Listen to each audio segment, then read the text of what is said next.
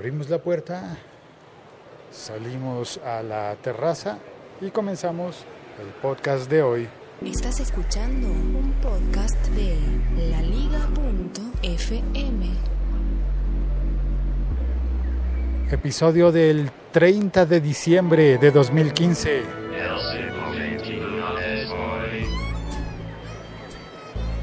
Un episodio en el que la verdad voy a aprovechar que es eh, final de año y que la mayoría de la gente está concentrada en otras cosas, posiblemente en vacaciones o en terminar rápido el trabajo para salir eh, y estar cerca de la familia y demás cosas. Y voy a hacer un par de episodios muy arriesgados en estos dos días finales de 2015. Eh, mañana, por ejemplo, tengo pensado dar las claves y herramientas de este podcast del siglo XXI es hoy. Contar por qué este podcast es como es, cuál es el propósito y cuál es la estructura. Es decir, revelar los secretos. El podcast revelado. Bueno, pero hoy aprovecharé a decir las cosas que normalmente no se pueden decir porque los amigos se enojan se molestan, se enfadan, porque es como meterse con algo sagrado para muchos, ¿no? ¿Cómo te atreves a decir que, que Star Wars es mala? No, yo no creo que sea mala.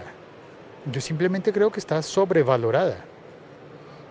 Y que además eh, está fundamentada en una estrategia comercial en la que nos utilizan a todos todos estamos siendo utilizados a favor de las ventas. Y no nos beneficiamos, es decir, no conozco a nadie a quien le hayan regalado un muñequito de, qué sé yo, de un trooper, de un Darth Vader, una máscara, alguna cosa, por publicar en redes cosas sobre Star Wars. Y es que ellos sí se están ganando la luca, te debo decir. Se están ganando toda la plata, toda la guita, se la están quedando la lana, el varo, se quedan con todo el dinero que mueve la franquicia.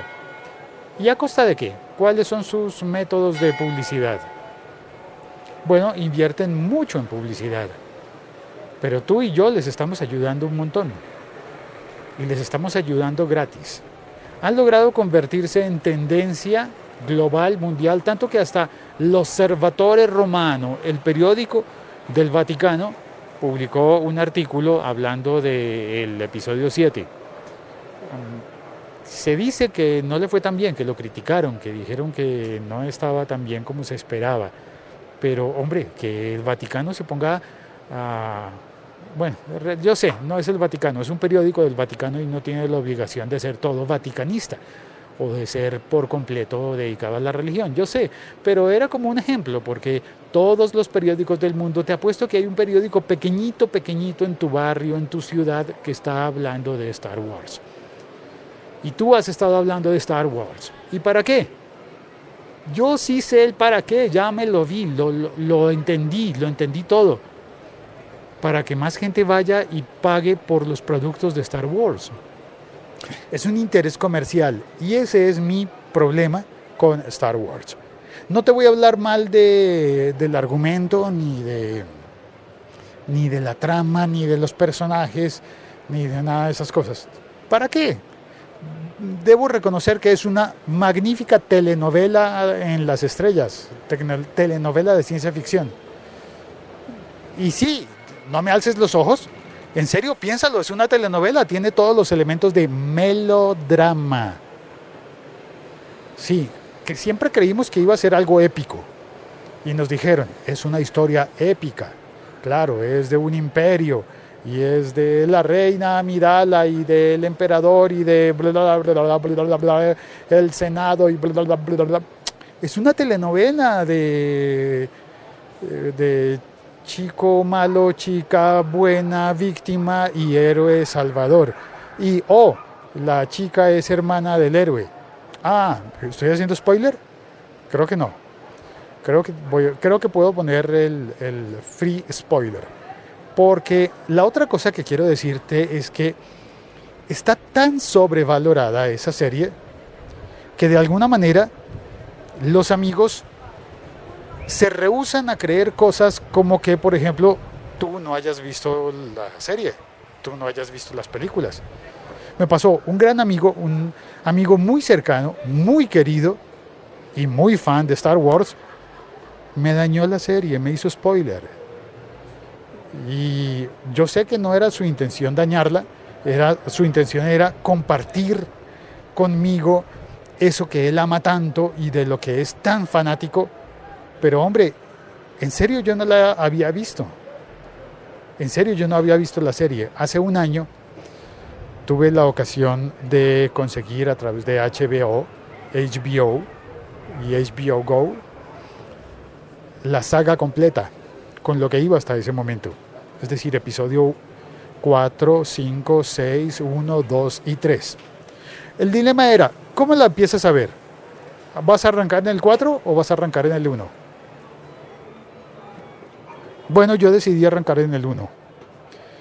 Empecé a verlo en el 1 y vi el 2, el 3, el 4, el 5, el 6, pero ya no me acuerdo en cuál de ellos. Es que llegó mi amigo y se sentó a compartir conmigo la película y empezó a decirme lo que seguía. Más aún, ni te lo imaginas. Y dime tú qué harías en este caso. Tomó el control remoto, adelantó la película y me mostró lo que seguía y me explicó por qué estaba viendo lo que estaba viendo. Es decir, me contó lo que se había saltado. Yo no lo vi, no supe lo de la mano, no, nunca lo vi lo de la mano. Me lo contó y no sé en, qué, en cuál de las películas pasa lo de la mano. Bueno, ya no recuerdo. El caso es que sí, yo llegué a esta, esta edad y no había visto las películas. Había visto fragmentos que en televisión pasaron, siempre pasan fragmentos, eh, y esos fragmentos te sirven para quedarte una idea, pero con esa idea no entiendes la totalidad de la historia, la totalidad de la telenovela, repito. Ahora, no he visto el capítulo 7, el episodio 7, perdón, el capítulo 7 de la, de la telenovela. No lo he visto y seguramente lo voy a ver, pero sabes que en este momento creo que no voy a pagar para verlo. No sé, porque me da rabia. Me da rabia eh, haber sido spoileado eh, y haber dañado la, la experiencia que por demás a mí me resulta ahora extremadamente larga, ¿no? Es decir, cuando, cuando comprendes que es una telenovela, dices, ok, una telenovela son más de 100 horas, a veces son 300 horas, fácilmente puede tener una telenovela. Eh, episodios largos, largos, pero está diseñada para que tú te vayas, vuelvas y más o menos vayas entendiendo la trama y acoplándote a lo que ocurre, aunque tú solamente veas 150 de las 300 horas. O, o bueno, digamos que son menos. Pero comparémoslo con Betty la Fea tú te vas, estás un mes de vacaciones, vuelves y empiezas a verla y entiendes lo que está ocurriendo. De alguna manera debería ser así, pero no es así. Si tuviera el formato literal de telenovela, es decir, si divides las, ¿cuántas horas son ya de, Star Wars? Espérate, 7, como, ah, calculémosle 14 horas, 13 horas, 12 horas, pues podrías verte los episodios como en una serie, ¿no? Como una temporada de una serie de 12 horas, posiblemente. Y funcionaría, es decir, sí, 12 horas es una temporada de, House of Cards. Funcionaría. Es más, si la veo así, hasta ya me dan ganas de ver el, el siguiente episodio. 7A y 7B, diríamos. Bueno, en fin, esas son las cosas que pienso sobre Star Wars. Vamos a saludar en el chat. ¿Te parece? ¿Hay alguien en el chat?